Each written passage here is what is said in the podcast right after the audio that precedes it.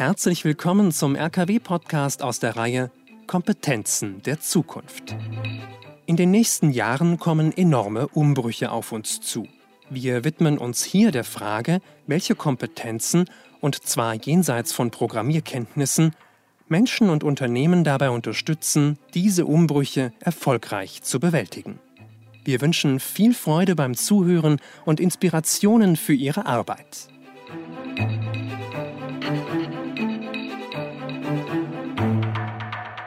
Herzlich willkommen zu einer weiteren Folge in unserer Podcast-Reihe Kompetenzen der Zukunft.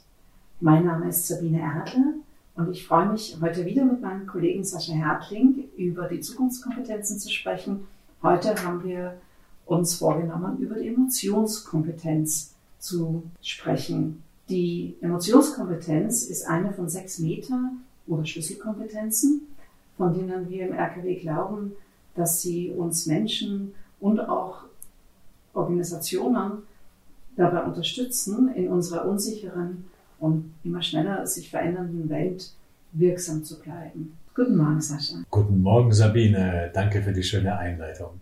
Sascha, Emotionen im Unternehmen, passt das überhaupt zusammen? Ja und nein. Kommt drauf an, wen du fragst. Natürlich ja. Wenn wir oder wenn ich auf die Unternehmensrealität gucke und vielleicht auch mehr über meine linke Schulter gucke, so auf das Gestern und Vorgestern, natürlich nicht.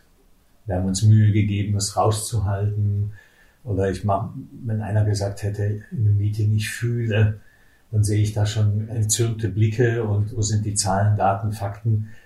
Also wir kommen aus einer Welt, wo es wenig Raum und Platz hatte und wir gehen immer mehr in eine Welt, wo es seinen Platz finden muss, weil die Anforderungen, die uns heute begegnen und in der Zukunft, und wir sind ja bei den Zukunftskompetenzen, sind dermaßen komplex, ungewiss und groß.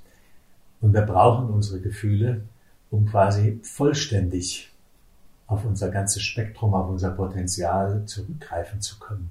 Wir können nicht nur mit dem Verstand und Gehirn funktionieren. Die Gefühle sind da ein ganz wichtiger Bestandteil, die uns bereichern, anreichern, uns lebendiger machen, uns reaktionsfähiger machen. Und deswegen ein klares Ja, Sabine. Hm. Darf ich dir eine ganz kleine, vielleicht provokante Frage stellen? Ich bin gespannt, bitte. Aber ist das auch für einen Handwerksbetrieb relevant? So richtig handfesten Dachdeckerbetrieb oder Spengler, Logistikbetrieb? Naja, lass uns das mal zusammen erkunden. Also ähm, ich würde natürlich ganz schnell zu einem Ja neigen, aber mal gucken, wo wir gleich landen. Ich denke jetzt mal in Klischees. Ich sehe jetzt so einen gestandenen Handwerker, der vielleicht schnell mal rot wird oder rot sieht und sich aufregt und seine Mannschaft oder eine Fachkraft, entschuldigt das Wort, zusammenscheißt. Ja, ist das immer produktiv oder nicht? Ich sehe auch den Spengler, da kommen irgendwelche Dinge auf ihn zu, Rechnungen oder nicht bezahlte Rechnungen oder andere Herausforderungen. Und die Emotion wird so groß, dass es ihn absorbiert, ein Stück weit seine Aufmerksamkeit, seine Handlungsfähigkeit und er ist dann nicht mehr ganz da. Also ich glaube, es ist auch für die von Bedeutung. Was ist für dich denn eigentlich der Dreh- und Angelpunkt im Umgang mit unseren Emotionen, gerade im betrieblichen Umfeld? Was würdest du sagen, ist das Wichtigste? Das Wichtigste ist, liebevoll anzuerkennen, dass wir diese Gefühle haben und dass wir die morgens vor der Büro oder der Werkshalle nicht stehen lassen können. Sie gehören dazu. Und ich möchte dazu einladen und auch mit dieser Kompetenz Handwerkszeug mitgeben, damit wir einen kompetenten Umgang damit lernen, wiedererlernen. Jetzt ist es ja so, dass wir angenehme Emotionen wie Freude oder Glück oder weiß ich nicht, wenn bei mir ein Projekt gut gelingt oder ein Workshop gut gelingt, dann freue ich mich natürlich. So ein Gefühl, so eine Emotion nehme ich gerne an. Was ist aber mit unerwünschten oder störenden Gefühlen wie Wut oder Ärger oder eine Irritation, weil eine Kollegin schon wieder mal nicht das gemacht hat, worum ich sie gebeten habe. Ich wünsche mir dann manchmal, ich könnte einfach wegmachen, aber das funktioniert ja nicht. Was würdest du mir in so einem Fall raten? Also erstmal stehst du mit dem Wunsch nicht allein da. Es geht uns allen so.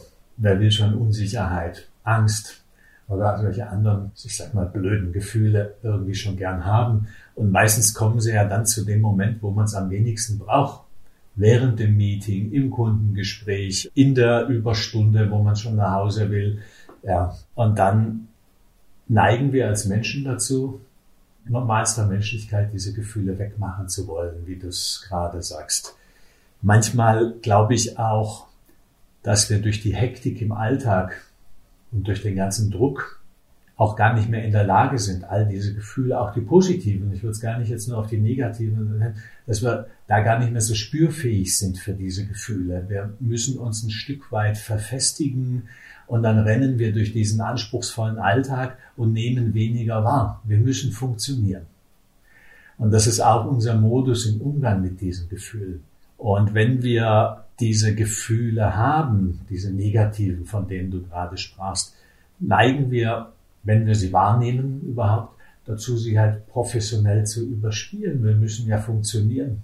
Was soll ich machen, wenn ich gerade ein Meeting leite und eine Kollegin gibt mir ein pfeffriges, unangenehmes Kommentar, was mich innerlich irgendwo hinbringt, wo ich gar nicht möchte. Also das mit dem Überspielen und den Griff haben ist schon mal eine ganz gute Kompetenz. Diese Kompetenz hat aber einen Preis. Und ich behaupte mal, dass dieser Preis für diese Zukunftsherausforderungen, die wir haben, immer höher wird und dass wir uns oder dass jeder Zuhörer, Zuhörerin für sich überlegt, macht es noch Sinn, diesen Preis zu zahlen oder kann es Sinn machen, ähm, einen anderen Umgang damit zu finden? Du hast vorhin von Handwerkszeug gesprochen, das du mitgeben möchtest. Wie können wir denn kompetente im Umgang mit unseren Emotionen werden, vielleicht als Geschäftsführende oder als Führungskräfte? Ich gehe gleich auf die Frage ein, Sabine. Ich möchte noch mal ganz kurz das Bild oder den Mechanismus, was da eigentlich passiert, äh, noch mal ganz kurz für dich und die Zuhörerinnen und Zuhörer noch mal zeichnen. Wir haben ja im Normal, Normalzustand haben wir sowas wie eine innere Mitte. Und aus dieser Mitte heraus können wir gut mit anderen Menschen umgehen, können wir ganz gut führen, können uns ganz gut führen lassen, ähm, können auf die ganzen wunderbaren Dinge, die wir gelernt haben in unserem Leben, auch zurückgreifen. Ja, das ist einfach nur ein Bild. Und mit dieser Emotionskompetenz geht es ein Stück weit darum, dass ja das Leben turbulenter wird. Ich nenne es immer, es gibt ganz viele Einladungen, dass wir diese Mitte verlieren. Wir hatten vorhin die Kollegin, die während dem Show fix ein blödes Kommentar gibt. Es kann eine Mail sein von einem Kollegen oder ein Kunde meldet sich und manchmal haben diese Dinge regelrecht die Macht und die Kraft, uns ein Stück weit aus dieser Mitte herauszuziehen. Völlig menschlich. Es geht nicht darum, das abzustellen. Es geht darum, das erstmal wahrzunehmen. Aber was passiert denn, wenn wir diese Mitte verlieren? Und ich möchte alle einladen, das mal bei sich selbst zu überprüfen. Es passiert dann Folgendes. Unser Handlungsspektrum, was wir haben, die Dinge, die wir gelernt haben, unsere Entscheidungsfähigkeit, unsere Eloquenz mit anderen Menschen, die verringert sich, wenn ich die Mitte verliere. Und ich behaupte im Rahmen der Emotionskompetenz, wir brauchen aber unser ganzes Handlungsspektrum, unser, unser volles Entscheidungsspektrum und unsere Interaktionsfähigkeit mit anderen Menschen, um mit diesen Herausforderungen gut umgehen zu können. Und das ist die Emotionskompetenz. Zu merken, ich verliere diese Mitte und ein kleines bisschen schneller als bisher wieder zurückzukommen in diese Mitte. Und jetzt passt deine Frage wunderbar. Wie gelingt das denn? Habe ich dich richtig verstanden? Was müssen wir tun? Genau. Ja, ähm, wahrscheinlich gibt's mehrere Wege. Ich habe zwei Wege hier im Angebot und auch in unserer Publikation nochmal zum Nachlesen. Das erste ist so ein etwas langwierigerer Weg, so eine, eine Auseinandersetzung mit sich selbst, wo aber hinten dann das Geschenk kommen kann, dass wir ein Stück weit leichter und befreiter durchs Leben gehen und diese Einladungen nicht mehr so machtvoll sind, die uns vielleicht dahin bringen. Und das Zweite ist eine einfache Technik, die wir leicht erlernen können und die in ihrer Wirkung besser wird, je öfter wir diese Technik üben. Soll ich mal zu beiden kurz was sagen? Oder? Sehr gerne. Ja, ähm, das erste, also dieser nachhaltigere Weg, ja, wenn ich merke, dass immer wieder, wenn ein Kollege oder ein Kunde sich so verhält oder äh, der Druck steigt bei der Arbeit und ich immer wieder diese Einladung bekomme und dann dorthin wandere, wo ich nicht möchte mit diesen Gefühlen, wo du sagst, geht es im Endeffekt darum, erstmal achtsam wahrzunehmen, dass ich die Mitte verliere. Manchmal tun wir das gar nicht in Hektik des Alltags Und das ist jetzt einfach nur ein schematisches Bild. Der nächste Schritt ist dann mal zu erkunden. Was ist denn da eigentlich los? Was für ein Gefühl zeigt sich denn da gerade? Ich nehme manchmal das Bild wie, wir sind Zuschauer in einem Kinofilm. Also nehmt, nehmt ganz gemütlich Platz in eurem Lieblingskinosessel und schaut auf die Leinwand und guckt mal, was sich denn da gerade zeigt. Ah, da ist Wut. Ah, da ist Vorsicht. Oh, mein Nacken ist verspannt.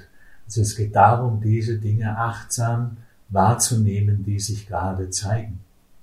Das kann manchmal das erste Mal sein, dass wir das wahrnehmen, weil wir gewohnt sind zu rennen und den Stress im Alltag zu bearbeiten und wir rennen mit unserer Ritterrüstung. Also das mal wahrzunehmen und zu erkunden. Und dann der dritte Schritt wäre, die Arme ein Stück weit aufzumachen und, und dieses Gefühl, auch dieses unliebsame Gefühl, und das ist das Paradoxe dabei, dieses unliebsame Gefühl, was mich da so nervt und an mein Bein zieht oder äh, mich da irgendwie zurückhält, irgendwie in eine Haltung zu kommen, ja, du gehörst dazu. Ich mag dich zwar nicht, aber du hast irgendwie eine Bedeutung. Das ist jetzt sehr verkürzt dargestellt und solche Dinge können manche Menschen sehr gut für sich auch alleine bearbeiten und in manchen Fragestellungen ist es gut, wenn wir jemanden haben, der uns begleitet für solche Sachen. Aber es lohnt sich, weil wenn wir an die Zukunftskompetenz denken, was alles auf uns reinprasselt, können wir so leichter werden, Ballast abwerfen und mit unseren Emotionen anders umgehen, um lebendiger, aktiver, interaktionsfähiger mit diesen vielen Herausforderungen umzugehen und nicht außerhalb unserer Mitte zu sein. Ja, und das Zweite ist einfach nur eine Technik. Die ist auch auf unserer Seite downloadbar eine Übung. Und das ist relativ einfach. Ich möchte kurz einladen, an ein Bild einer Taschenlampe zu denken, wo man vorne drehen kann und den Lichtkegel verändern kann. Und wenn wir dieses unangenehme Gefühl haben, was immer es auch ist, dann entspricht es, als wenn man im Dunkeln mit dieser Taschenlampe und der Fokus ist ganz eng, wir gucken nur auf diesen einen Punkt. Und dann ist dieses unangenehme Gefühl da, diese Unsicherheit oder sonst was. Und vielleicht an einem Beispiel ein Projektleiter von einem 4 Millionen Euro Projekt. Das Projekt ist am Kippen. Und jetzt ist er unsicher. Völlig normal.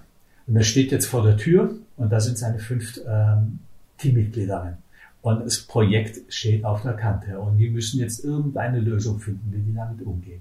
Und wenn er da jetzt reingeht und komplett mit der Unsicherheit enger Lichtkegel ja, verbunden ist, kann er nicht so gut mit den Menschen interagieren, sie vielleicht sehen, zu Lösungen kommen.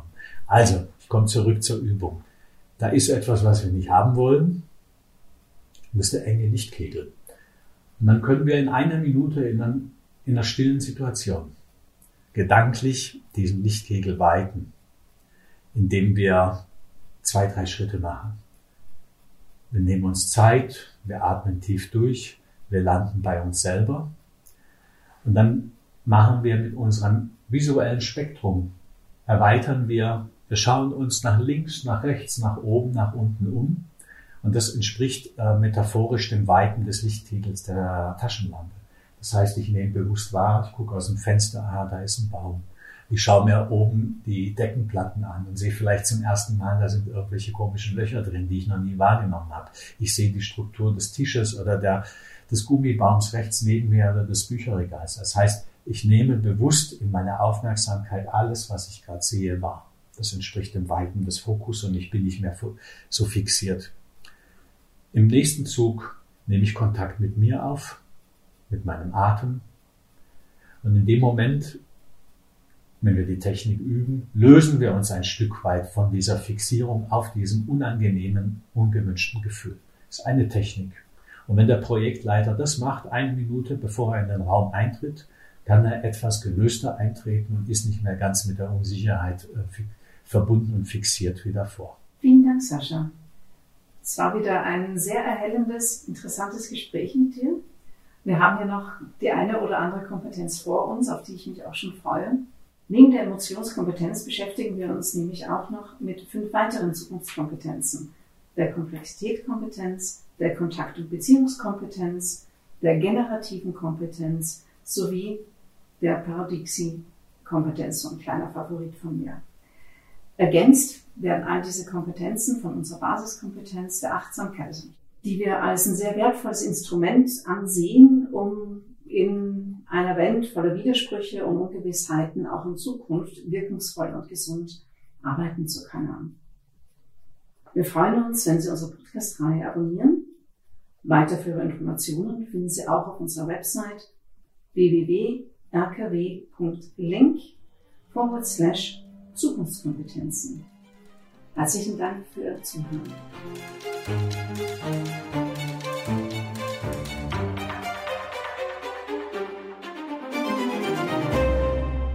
Sie haben Fragen, Anregungen oder Kritik? Dann schreiben Sie uns an podcast.rkw.de.